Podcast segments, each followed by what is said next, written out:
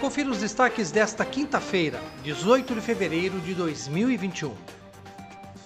Os primeiros resultados da reunião realizada pelo vereador Pedro Kawai com moradores, comerciantes, forças policiais e secretarias municipais para restaurar a segurança e a tranquilidade da Praça Takaki já estão aparecendo.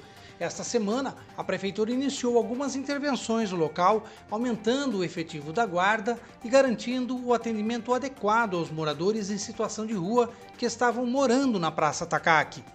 Além do trabalho coordenado entre Guarda Civil e SMADES, que trata da assistência social, a SEDEMA se encarregou da limpeza e já programou a poda de várias árvores. O vereador Pedro Kawai esteve no local e agradeceu a atenção do secretário municipal de governo, Carlos Beltrame, pela agilidade no atendimento.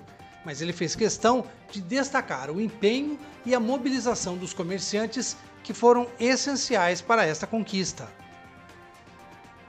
E acontece hoje a sexta reunião ordinária da Câmara de Vereadores, que tem na pauta três moções, um projeto de lei em segunda discussão que coloca os templos e igrejas de Piracicaba como serviços essenciais e oito requerimentos, entre eles um de autoria do vereador Pedro Kawai, que solicita informações ao prefeito municipal sobre a possibilidade de instalação de redutor de velocidade na Avenida Pompeia, no trecho que fica entre a rua Atílio Heller e a Virgílio Pedro Suave. A reunião camarária começa às 19h30 e é transmitida pela TV Câmara, através do site da Câmara de Vereadores e também pela Rádio Educativa FM 105,9 MHz.